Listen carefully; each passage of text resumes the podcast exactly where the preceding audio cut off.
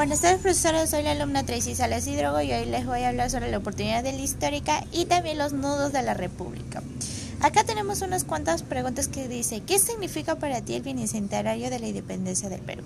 Para mí es más que una fecha, ya que nos recuerda a toda la lucha de nuestros antepasados y nos invita a reflexionar sobre nuestra historia como nación y de cómo hemos logrado todo lo que todo lo que un día tenemos en un recordatorio para sentirnos orgullosos de ser peruanos y demostrar siempre respeto por nuestro amado país. ¿Es motivo celebración o conmemoración? ¿Por qué?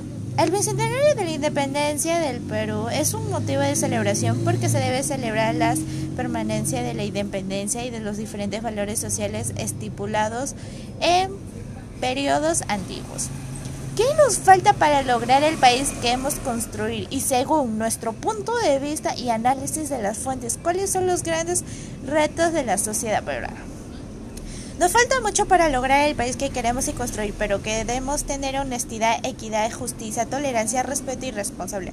Para lograr el país anhelo debemos mejorar los ciudadanos, respetando nuestros deberes y derechos y de los demás ciudadanos, el ambiente y luchando por la inclusión. En mi país, en el año no existe la discriminación. Todos respetamos a las diferencias culturas y lenguas de región.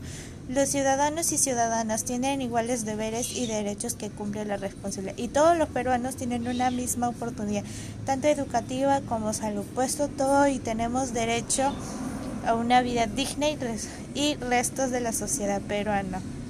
Retos de la sociedad peruana la dignidad, el racismo y la corrupción.